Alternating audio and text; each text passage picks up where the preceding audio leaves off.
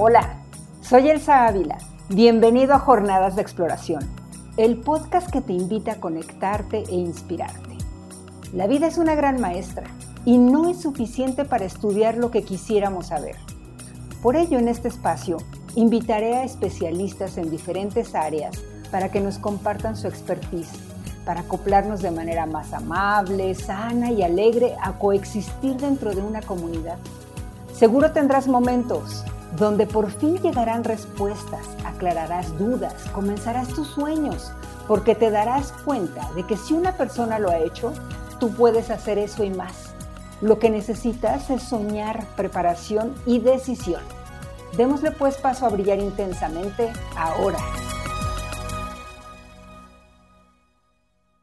Saludándoles en un espacio más de jornada de exploración. Me da mucha alegría recibir a nuestra invitada de hoy. Ella es poesía en movimiento, fortaleza pura, mentalidad aguerrida, belleza interna y externa. Una joven mexicana escaladora de roca. Ella es Lari Arce, conectándose desde España. Gracias por haber ajustado tu agenda y aceptar mi invitación para compartir tu esencia. Bienvenida, Lari. Hola Elsa, pues primero que nada, muchas gracias por haber pensado en mí, por invitarme y bueno, estoy muy emocionada de ver a dónde nos pueda llevar esta conversación. Tenía muchas ganas de platicar contigo. Ay, gracias. Em, a mí me encantaría pues empezar ahora sí que desde el principio y preguntarte qué hacía Lari en Namiquipa. bueno, en verdad, ahora que lo pienso en retrospectiva, bueno, cada vez que pasan los años, siento que mi tiempo en Amiquipa fue súper reducido, ¿no? O sea, realmente fue casi que solo mi infancia, porque en Amiquipa crecí y, bueno, me tocó, me tocó retirarme y separarme de mi familia nuclear eh, cuando yo tenía 15 años. Entonces, claro, tengo recuerdos de cómo crecí ahí, todo fue muy bonito. Eh, la vida en un pueblo tan pequeñito, eh, en donde realmente conectas con muy pocas personas, pero la conexión que se hace es súper fuerte. Entonces creo que eso me dio muchas bases para, para tener determinada actitud, o sea, en la vida, en, las siguientes relaciones que iba a tener y como que limité a lo que quería, que, a lo que quería hacer y tener que se pareciera mucho a, a esta manera en la que yo me formé como Ajá. Oye, ¿y eh, qué, con qué tipo de personalidad después te vinculabas eh, más fácilmente y en ese momento, que fue lo que, como tú bien mencionas, te dio las bases para lo que hoy, cómo te vinculas? Pues que mm, sería más bien con gente de pueblo, ¿no? Pasé muchísimo tiempo con mi abuelo y con, con trabajadores del rancho, con agricultores, ganaderos, entonces... Eh, fue loco porque en, determinado momento no había tanta, tanta gente de mi edad, entonces yo todas mis tardes consistían como más o menos en, en tratar de apurarme para hacer la tarea de la escuela, porque mis papás eran muy estrictos, muy disciplinados, entonces como que siempre eh, me hacían tener una rutina, ¿no? Muy estructurada y eso se los agradezco un montón. Y claro, yo quería después tener el tiempo libre para hacer las cosas que, pues, que un niño quiere hacer y a mí me gustaba mucho eh, tener la tarde libre para irme a, la montaña, al, al, rancho con mi abuelo, eh, estar con los caballos, los animales, me gustaba mucho todo esto, ¿no? y, y pasaba mucho tiempo con estas personas que realmente eh, tal vez no pases tiempo teniendo conversaciones, es raro, ¿no? Cuando estás en, muchas veces en el cerro, pasas tiempo con la gente, pero estás contemplando juntos eh, a los animales, el comportamiento de, todo lo que pasa, el río, eh, el entorno natural, sin necesariamente estarte comunicando verbalmente con la gente. Y eso hace como que tengas otra, otra manera de conectarte, ¿no? Con la gente. Qué bonito todo lo que me narras, me remonta también a la infancia de mis hijos, que conoces bien, y eh, creo que, no sé, a ver, ahorita que me digas cómo, cómo empezaste, me parece que esa eh, capacidad que tienes de observar y de vincularte y sobre todo de conectarte, puede ser lo que te ha llevado a donde estás el día de hoy. De hecho, recuerdo en uno de tus eh, posts eh, que pusiste al borreguito aquel que te siguió tanto tiempo escalando. Sí, bueno, eso estuvo muy chistoso. Ahora, eh, mira, yo vivo aquí en, en, Cataluña, en España, en una zona de escalada que se llama Margalef, pero en el verano hace muchísimo calor. Entonces, siempre buscamos irnos. Yo generalmente lo que busco es irme a un lugar en donde, pues, la temperatura esté mejor para por lo menos entrenar o esto, ¿no? Entonces, mi pareja, él es de Inglaterra y nos vamos para allá a, a su casa que está como en un pueblito también pequeñito y ahí es donde tiene esta borreguita que se llama Ba. Y es muy chistoso porque ella creció con los padres de mi novio, pero claro, la, mm, su, mamá la abandonó porque no la, no la pudo como amamantar, entonces eh, ahí le dieron comida y la criaron con dos perros. Entonces, claro, la borrega se creció y se comporta como si fuera un perro. Ella nunca que vio a otros de su especie. Y hace poquito le compraron dos borregos más como para que tuviera compañía. Y ella los ve como si fueran diferentes. Ella, o sea, al estarla observando y ver su comportamiento es como, wow, ella realmente cree que no es una borrega. Ella sigue siguiendo a los perros, ella, ella se comporta como perro, sí. Qué padre. Oye, que esa conexión pues importante. Pero me gustaría regresar a, allá a tu infancia cuando finalmente te tuviste que mudar a Chihuahua a seguir tus estudios y creo que ahí fue donde empezaste a, estar enamorada de la roca. Me encantaría que nos compartas porque como te platicaba fuera de la grabación, Em, este podcast es para más gente, gente que no es escaladora. Entonces me encantaría que, que nos compartas cómo fue aquella primera vez, qué fue lo que te enamoró, eh, con esa capacidad que tienes de conectar, que nos compartas y dónde fue, con quién estabas, o sea, ¿qué te enamoró de estar aquí en la roca? En la roca.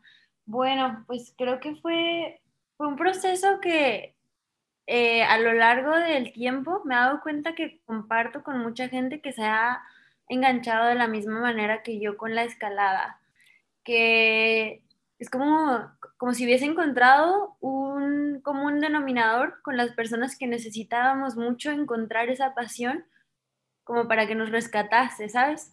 Mm. Entonces, bueno, yo me fui del pueblito en el que crecí y empecé a hacer mis estudios en Chihuahua, en la ciudad. Entonces, claro, imagínate el, contraste y el choque entre una niña que creció en el pueblo, que no tiene idea de, de elitismo y de diferencias entre, entre las clases sociales o popularidad. O sea, yo en Amiquipa no conocía ninguno de estos conceptos. Entonces, claro, llego a la ciudad y me encuentro con una escuela donde había muchísima gente de todos tipos. Eh, eh, aprendí lo que era el bully, aprendí lo que eran los grupitos sociales, cosas que yo antes decía, ¿qué es esto?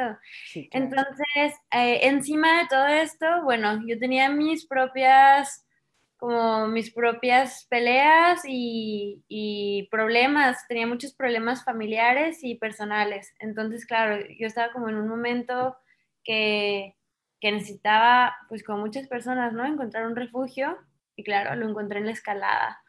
Entonces, cuando yo llegué y vi que había un gimnasio de escalada, no, no fue nada más un gimnasio de escalada, ¿no? O sea, fue encontrar un lugar en donde, en donde yo me sentía con paz, ¿no? En donde yo me podía desconectar y olvidar de, en ese momento, todos como los problemas que tenía y, pensar en otra cosa, que luego me di cuenta que no era pensar en otra cosa, era simplemente dejar de un lado los pensamientos. Cuando dejas de un lado los pensamientos y te enfocas en estar en el presente, es como, como que aprendes a meditar y es cuando realmente tu cerebro descansa de todo este ruido que hay allá afuera y es una sensación muy bonita que, que te atrapa y es, no sé, como te quieres quedar ahí, ¿no?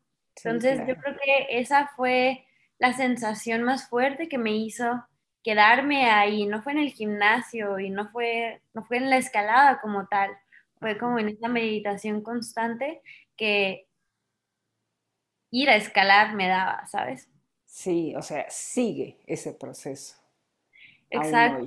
Sí. y, y, si le sumas a todo esto, que bueno, ahí en Chihuahua el gimnasio era muy pequeñito y no había mucha escalada deportiva, entonces me tocó luego, luego encontrar los extremos, como fueron los opuestos de la escalada, que fue ir a hacer boulder a Peñoles y estar proyectando boulders, tener luego, luego como retos, objetivos muy puntuales, que es subes la piedra o no la subes. O sea, eh, como lo logras o fracasas. Y por otro lado, otro, un fin de semana hacía eso y otro fin de semana me llevaban a Basasiachi, ¿no? A las grandes paredes. Era como, ¿llegas a la cumbre o no llegas a la cumbre? Entonces eran emociones muy intensas que realmente me forzaban a, a comprometerme al 100% y a estar al 100% presente. Claro. Es un sentimiento súper bonito que, del cual una vez que lo conoces, pues ya no quiere salir, ¿no? Sí, claro. Creo que Oye, a ver, solamente me gustaría aclarar para la gente que no conoce, Pasasiachic, la zona de eh, donde tenemos una gran cascada. Nada más comenta la altitud de esas paredes, porque tú no narras así como muy fácil. O era muy pequeño el bloque o me iba la, para que entiendan un poquito ese grado de compromiso que tú tenías. Bueno, eh, en Basasiachi eh, las rutas como más populares son multilargos y la longitud aproximada de las rutas que escalaba ahí pues son como de 250 metros, que serían como 4 o 5 largos más o menos.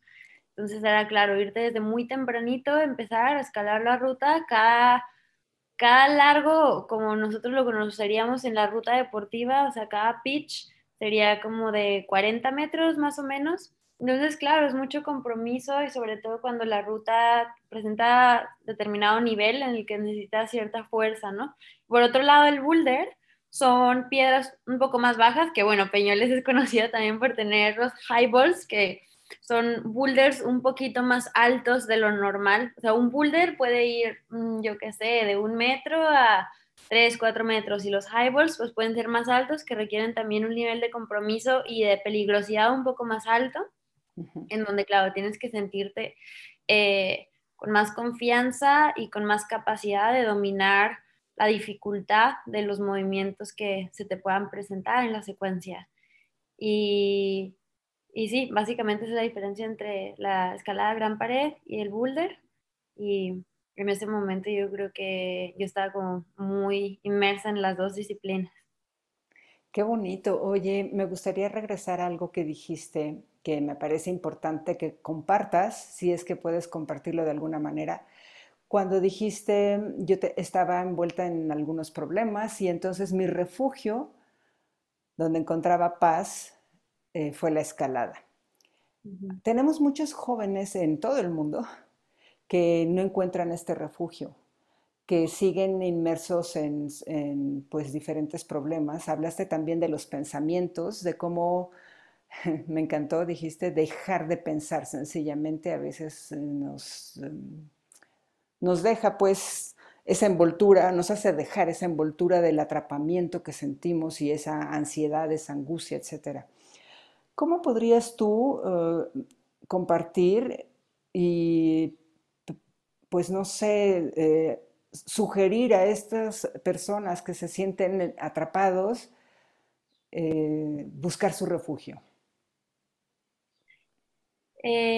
pues bueno, yo creo, a ver, no puedo decir escalen porque claramente la escalada, a ver, no es un deporte que sea para todo el mundo, pero yo creo que de cierta manera aprender a como a escuchar realmente tus pensamientos y, si de, y de ser posible, ser lo suficientemente paciente contigo para descubrir qué es lo que te mueve, ¿no? O sea, tus pasiones, porque yo estoy segura que todo el mundo las tenemos, sin embargo, cada vez veo más gente que tal vez es que nunca se han dado el tiempo de ponerse a hacer como esa investigación, ¿no? Y, de ver a ver quién, o sea, a lo mejor va a sonar un poco existencial, pero me acuerdo mucho que cuando yo estaba pequeña, mi abuelo siempre, mi abuelo es para mí ha sido siempre un personaje en mi vida, o sea, fue como mi mayor maestro. Y, siempre me decía, es que, ¿qué quieres y a dónde vas? Si no sabes, ya llegaste. Entonces eso me lo decía diario. Y claro, yo me obsesioné como con siempre ser muy concreta en, en, lo que quería y a dónde, que, a dónde quería llegar y sobre todo por qué, ¿no? Entonces, cuando, no sé, yo creo que a veces cuando te sientes un poco perdido, que no, no rollo, que no encuentras como un refugio, o sentarte a pensar y realmente cómo eres, quién, quién eres y qué cosas a lo mejor te pudieran dirigir al sitio al que quieres estar. creo, creo que eso puede ayudar como un montón a, a que esas decisiones te lleven a, puede ser un refugio o no, puede ser una pasión, no, no, todas las personas lo van a ver como si fuese un refugio. Quizás tan solo sea a descubrir qué quieres, que es muy importante, ¿no? Y, entonces como sé qué quiero, ahora entiendo qué clase de persona quiero ser para llegar a Yo creo que esto que estás diciendo es clave porque yo creo que no hay un sitio en el mundo o una actividad que sea por default el refugio de uno, el refugio del ser. Yo creo que el refugio eres tú mismo. entre mejor te conoces a ti mismo y sabes qué quieres, a dónde vas y sobre todo por qué, ahí está tu refugio, ¿no? ¿Qué nos detiene a esa búsqueda, a ese, ah, no, no sé si te has dado cuenta que muchas personas tenemos en algún momento miedo a esa soledad contigo mismo. Soledad me refiero porque muchos la buscamos, ¿no? Pero a veces mucha gente también como que dice, ay, caray, y empiezan los pensamientos o empiezan los distractores y no nos damos oportunidad de ese conocimiento y estar con nosotros mismos. ¿Qué nos detiene? Yo creo que a lo mejor no es algo que nos detenga, pero, o sea, a lo mejor tú como alpinista has tenido un montón de tiempo de introspección. Tú sabes que estar en la montaña, o sea, tienes, tienes tiempo de sobra para cuestionarte todas estas cosas, ¿no? Pero la mayoría de las personas que, que tienen una vida como más afín a lo que el colectivo quiere seguir, ¿no? Que es como, ah, encontrar un trabajo, esto, la rutina, lo otro. Sin embargo, hay tiempos. Hay tiempos, Lari. Sin embargo, haz de cuenta cuando vas eh, eh, a tu trabajo, en vez de estar inmerso en los problemas, en qué cara está poniendo el otro, ¿me entiendes? Ajá. Yo creo que eso es, lo que, que nos detiene sería como el ruido, ¿no? O sea, el ruido que hay afuera y el no darte este este espacio de introspección, ya sea que quieras ir a la montaña y que tengas la oportunidad de hacerlo o no. Claro. Pero, pues sí, yo diría que, o sea, todo el ruido y todas las cosas que están pasando y sobre todo el tiempo y espacio que le, que le damos a nivel de nuestros pensamientos a todas estas cosas que están pasando. Sí, bueno, finalmente yo te, he seguido desde hace mucho tiempo porque como decía en mi presentación, para mí eres como poesía en movimiento, verte en esos desplomes, incluso en las caídas, eh, me hace dar cuenta de la capacidad que tienes, tanto física como mental, y el compromiso y la disciplina, y todo esto que mencionaste de lo estricto de, de tus padres, pues de alguna manera se ve reflejado ahí, ¿no? En la roca, en tu personalidad, por supuesto. Y eh, a mí me gustaría saber eh, cuál fue el atractivo de España y qué te hizo decidir salir de México.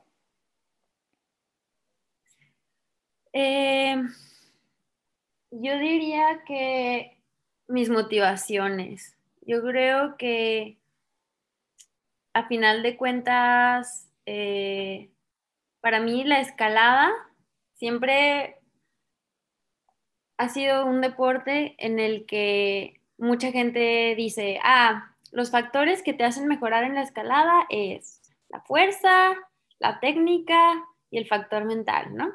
Yo creo que para mí el factor mental es lo más importante. Para mí la escalada es más que, más que un deporte, es, raro, yo ya ni siquiera lo veo como un deporte.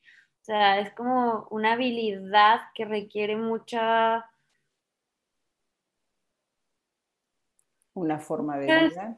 Mucho skill, no, más que una forma de vida, o sea, como, como como si fuese una actividad muy compleja en la que tienes que trabajar muchas áreas, ¿no? Y esta parte mental eh, involucra un sinfín de posibilidades y para mí el tema de la motivación, o sea, lo que te mueve y lo que te hace hacer algo, siempre ha sido muy importante para poder mejorar en mi deporte y creo que a final de cuentas los escaladores somos como adictos a esto, ¿no? A la progresión en cualquier escala, de cualquier manera de verlo.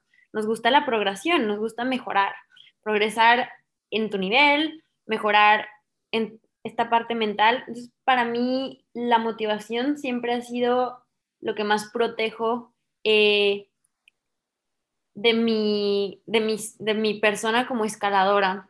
Entonces, yo siempre he sido una persona que se motiva con con retos grandes, ¿no? A mí me gusta mucho siempre tener un proyecto y entrenar para mi proyecto. Entonces, yo sentía que en México tenía mis proyectos, eso me motivó para hacer las cosas que yo quería hacer, pero llegó un punto en el que le puse el ojo a un proyecto que ya no estaba en mi país. Entonces, eh, pues eso me llevó a hacer todo un plan, toda una estructura y una estrategia para ver, ok, ¿cómo le voy a hacer para hacer este proyecto? entonces tengo que hacer esto. Tuve que hacer muchísimas cosas que nada tenían que ver con la escalada, pero si el día de mañana, Elsa, yo tengo otro proyecto, algo que, mi, que, que llene mi corazón y mi motivación en otro país, pues me iré a otro país, me iré a donde me lleve, porque para mí es súper importante. A final de cuentas, lo que hacemos en esta vida lo hacemos para, para tener un sentido. Entonces, yo creo que yo tengo muy claro lo que al menos a mi vida le da sentido y es eso, ser, ser motivada. A mí me gusta mucho sentirme todos los días súper motivada.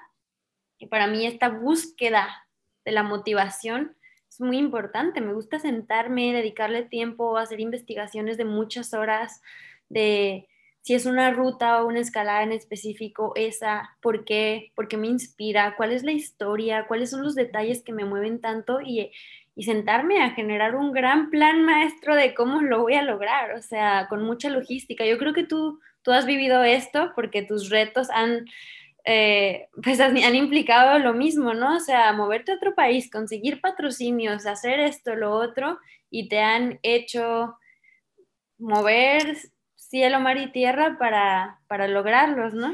Sí, oye, Ahorita que hablas de, bueno, yo me transporté muchísimo y, te entiendo perfecto esto de que estás visualizando cómo es y por qué y qué me mueve de, de cada movimiento, que me mueve internamente.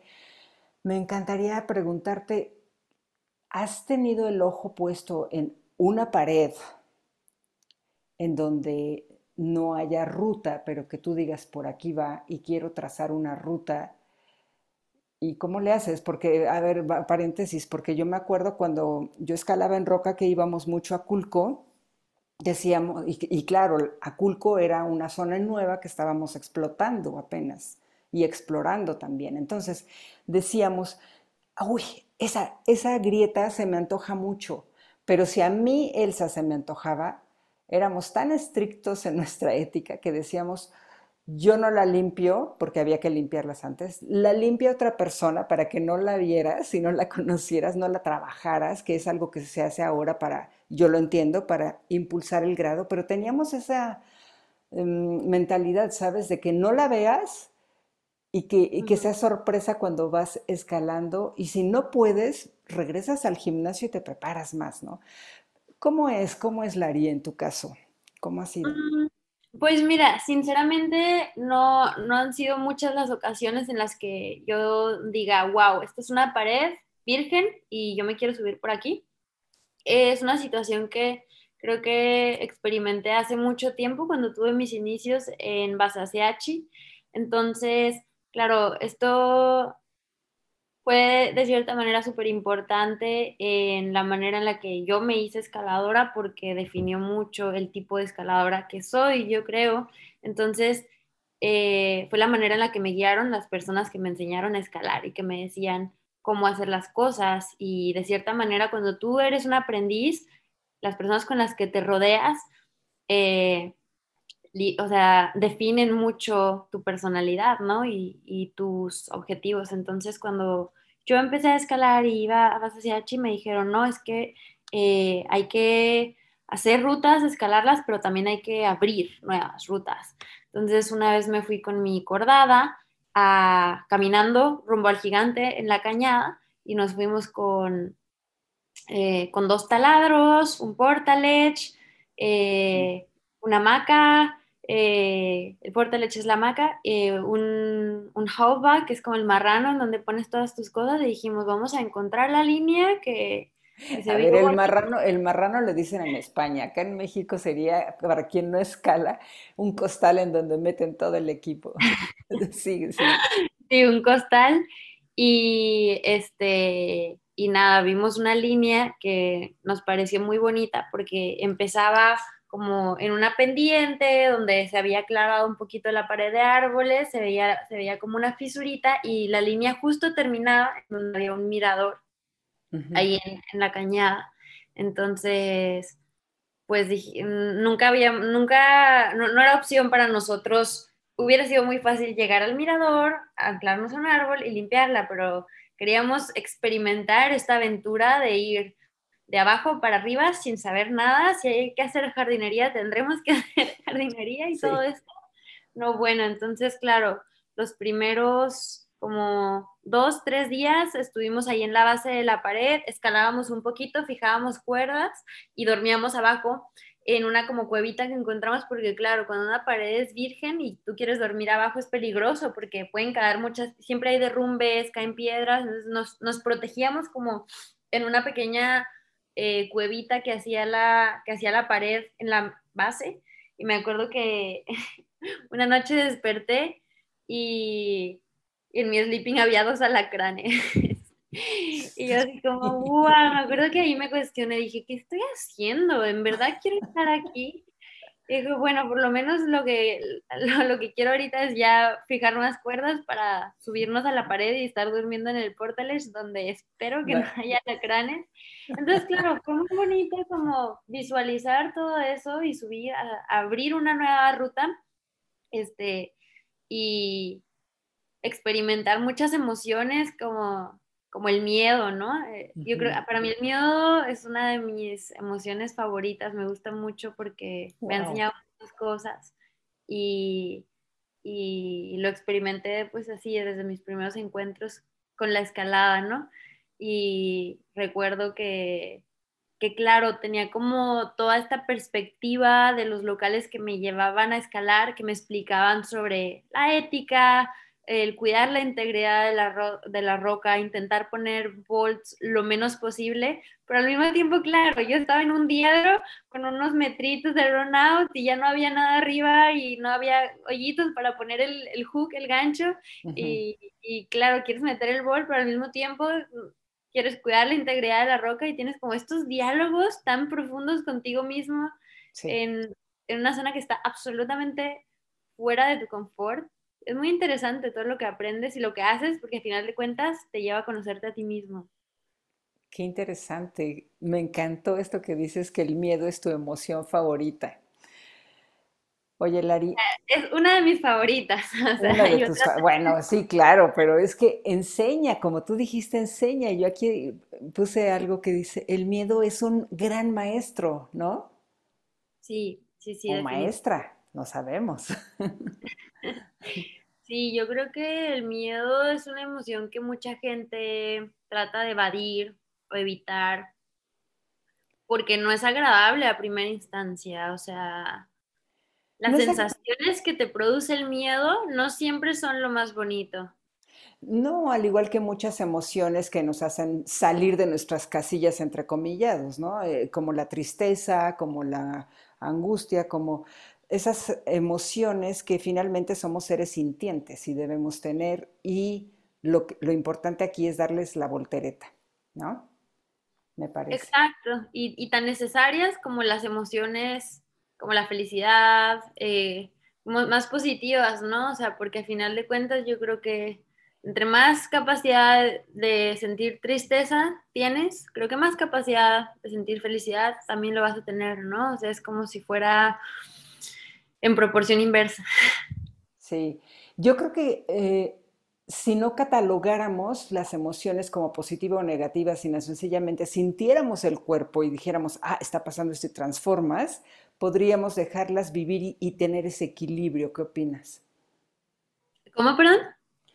O sea, si no las catalogamos como es mala y es buena, sino sencillamente la estoy viviendo, está ocurriendo y no me gusta en mi cuerpo cómo se está sintiendo, pues mejor le doy la voltereta. Exacto, sí. Más bien eso que dices, ¿no? Como, como aceptarlas, pues, o sea, si dejas de, de juzgarlas, porque al mismo tiempo cuando te das el espacio de emitir un juicio hacia una emoción, ya la estás rechazando. Exacto.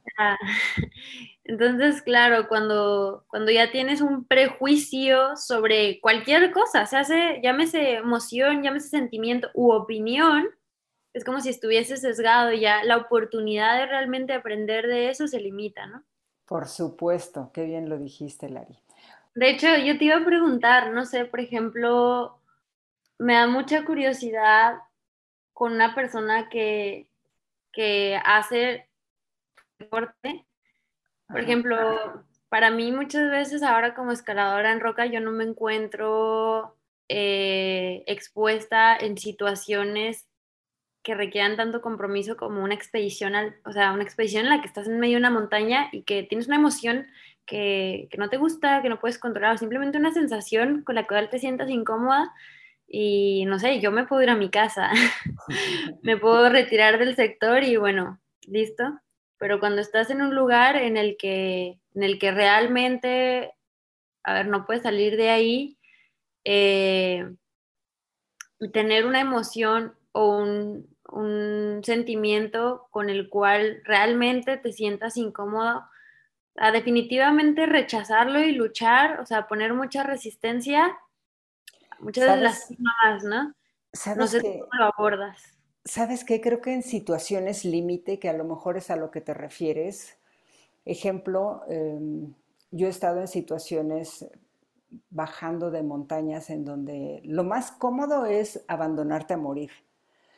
Pero hay algo muy en el fondo que creo que es el amor a todo lo que hemos hecho que te mantiene con vida y se convierte en una lucha de, con amor por vivir.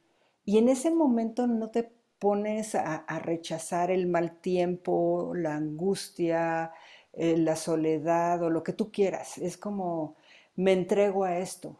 Y, créeme que he estado en esas situaciones más de tres veces en las que podría yo recargarme en el piolet o abandonarme dentro de la tienda y decir, qué cómodo es descansar para siempre. Pero el switcheo en quiero seguir viva, en quiero regresar y voy a dar lo máximo, es quizás lo que a ti te mantiene aferrada en las yemas de los dedos a hacer el siguiente movimiento que sabes que vas a salir. Entonces no lo cuestionas en ese momento y te lo podría también poner, poner otro ejemplo con em, mi situación de salud, que, que, fue la que me hizo salir de la escalada, ¿no? Que tiene que ver ya mucho con cosas que yo no controlo, así como lo que dices lo externo. Incluso en esos momentos, digo, ahorita me ves sonriendo porque en esos momentos tienes el chance de elegir si eres una víctima o puedes liderar, porque no te voy a decir controlar, liderar la situación y con qué actitud lo vas a hacer. A mí me estaba dando una embolia, o sea, me estaba quedando paralítica de la mitad y hubo un momento en el que yo dije, me está dando una embolia y qué voy a hacer y mis hijos chiquitos fue hace ya algunos años. Y yo vivo de dar conferencias y cómo voy a hablar y o sea la mente se viaja en futuros que no existen.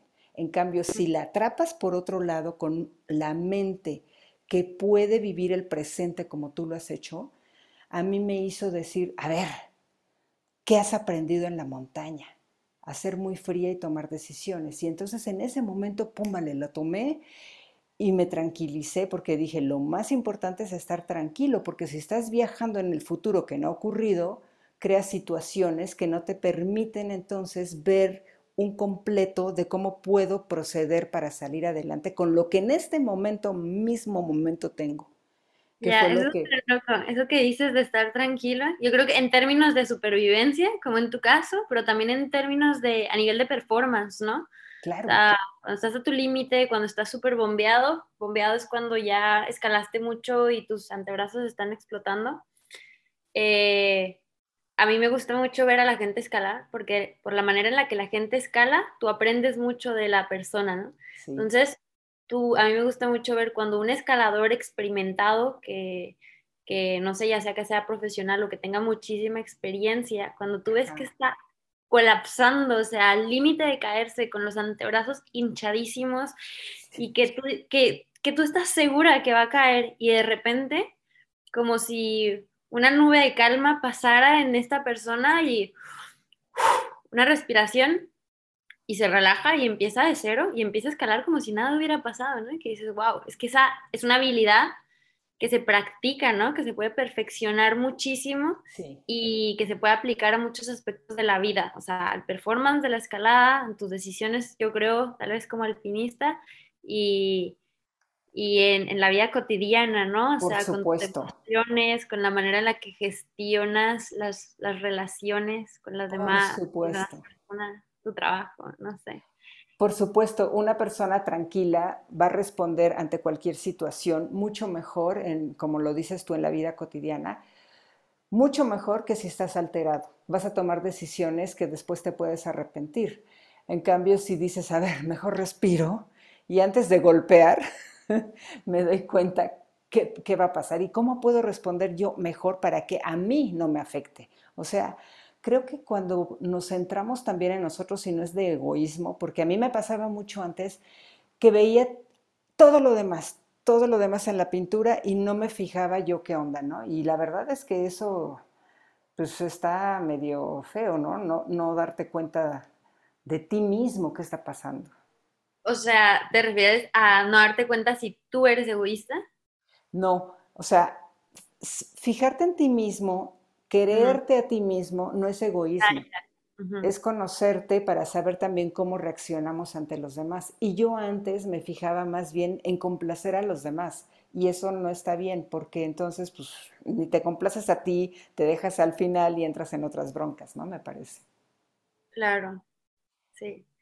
Bueno, puede ser tampoco como un, un tema que se puede ver desde los dos lados, ¿no? Luego, o sea, al ser una, un atleta que quiere dedicarle mucho tiempo a, su actividad, hay veces, no sé si a ti te ha pasado que te sientas así, ¿no? Que, pudieras, o sea, que, las actividades que nosotros hacemos demandan tanto tiempo que dejas de compartir ese tiempo con las personas que amas, que, que te quieren también. Y yo, yo muchas veces me he sentido egoísta y creo que con muchas escaladoras o escaladores en general han, compartido como, como este sentimiento a veces de culpa por dedicarle tanto tiempo a esta actividad? Yo creo que no es eh, sentirte culpable. Eh, ahora a los años yo te podría decir, aprovecha tu momento, porque los momentos son únicos, como les digo a mis hijos, ¿no? Ya que estás en la carrera, Tú elegiste estar allí, entonces tú hiciste una buena elección. Ahora elige cómo la quieres pasar allí. ¿Por qué? Porque el tiempo pasa y cada instante es único, no regresa. Cada ah, persona tenemos nuestro momento para desarrollarnos ahí.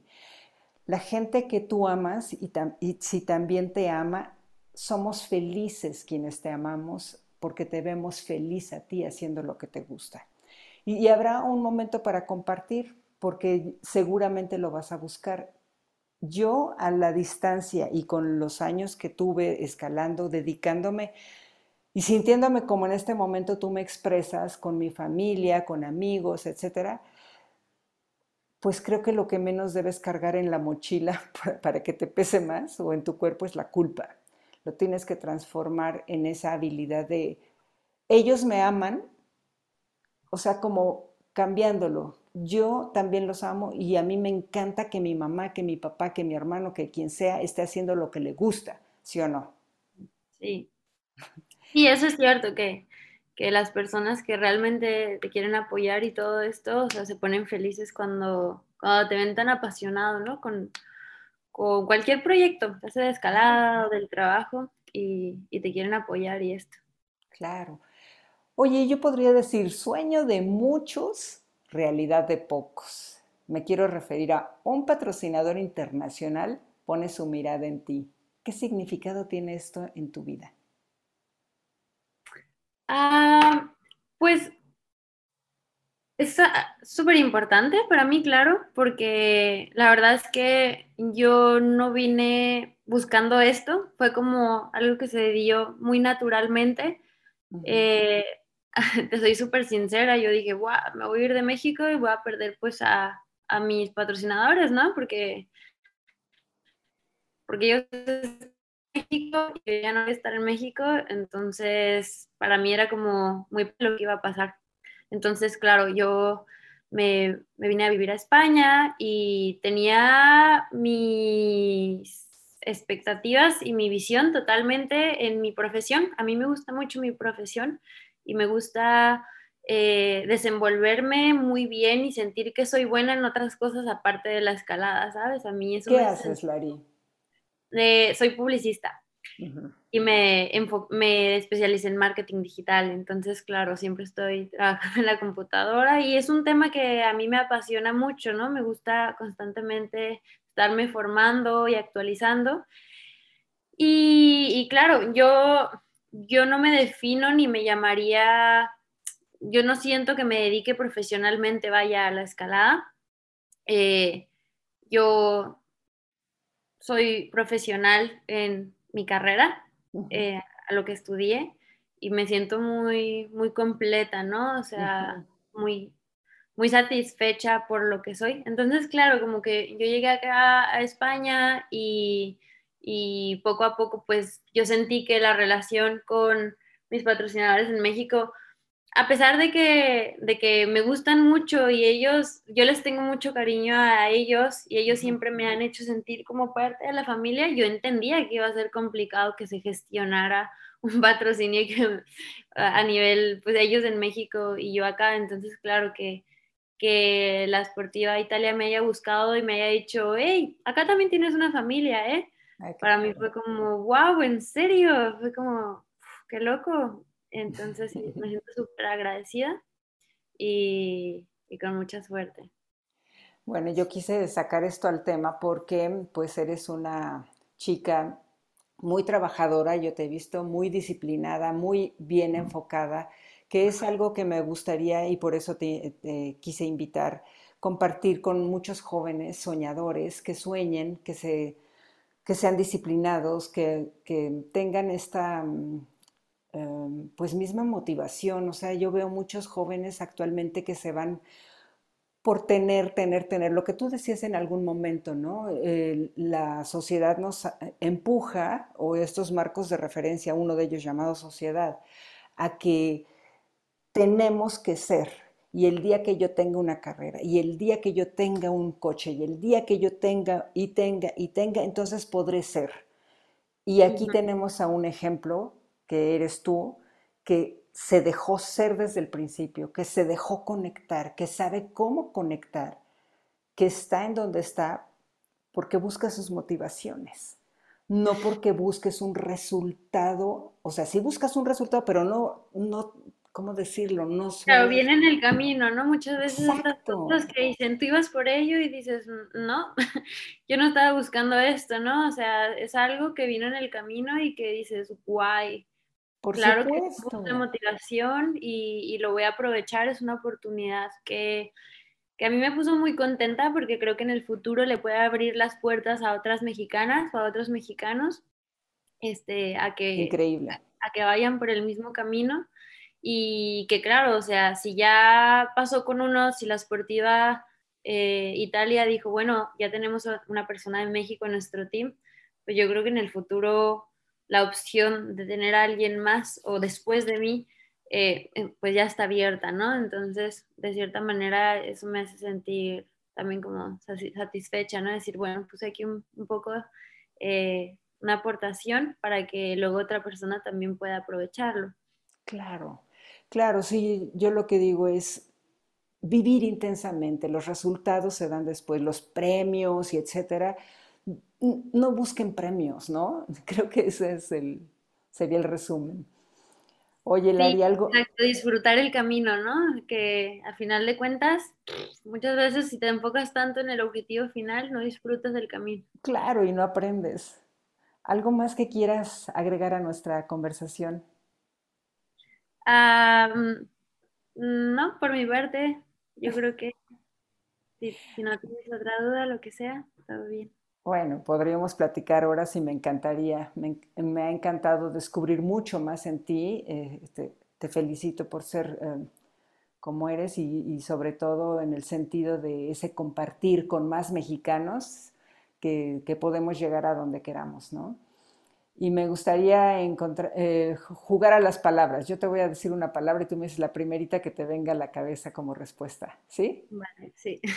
Si te digo agradecimiento, ¿en qué piensas? Mi abuelo. Constancia. Escalada. Perseverancia. Mi proyecto. Abismo. El gigante. Caída. Ambiciones. Miedo. Yo. Gracias. ¿Y en qué medios digitales pueden encontrarte quienes nos escuchan y quisieran conectarse contigo?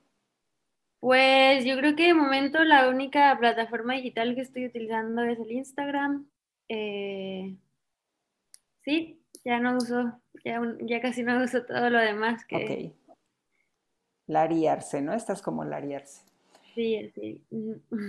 Pues Lari, muchísimas gracias por compartir tu pasión, y gracias a quienes nos escuchan. Soy Elsa Ávila en Jornadas de Exploración, el podcast que hoy te invita a atreverte a soñar en grande para alcanzar tus metas y divertirte en el camino.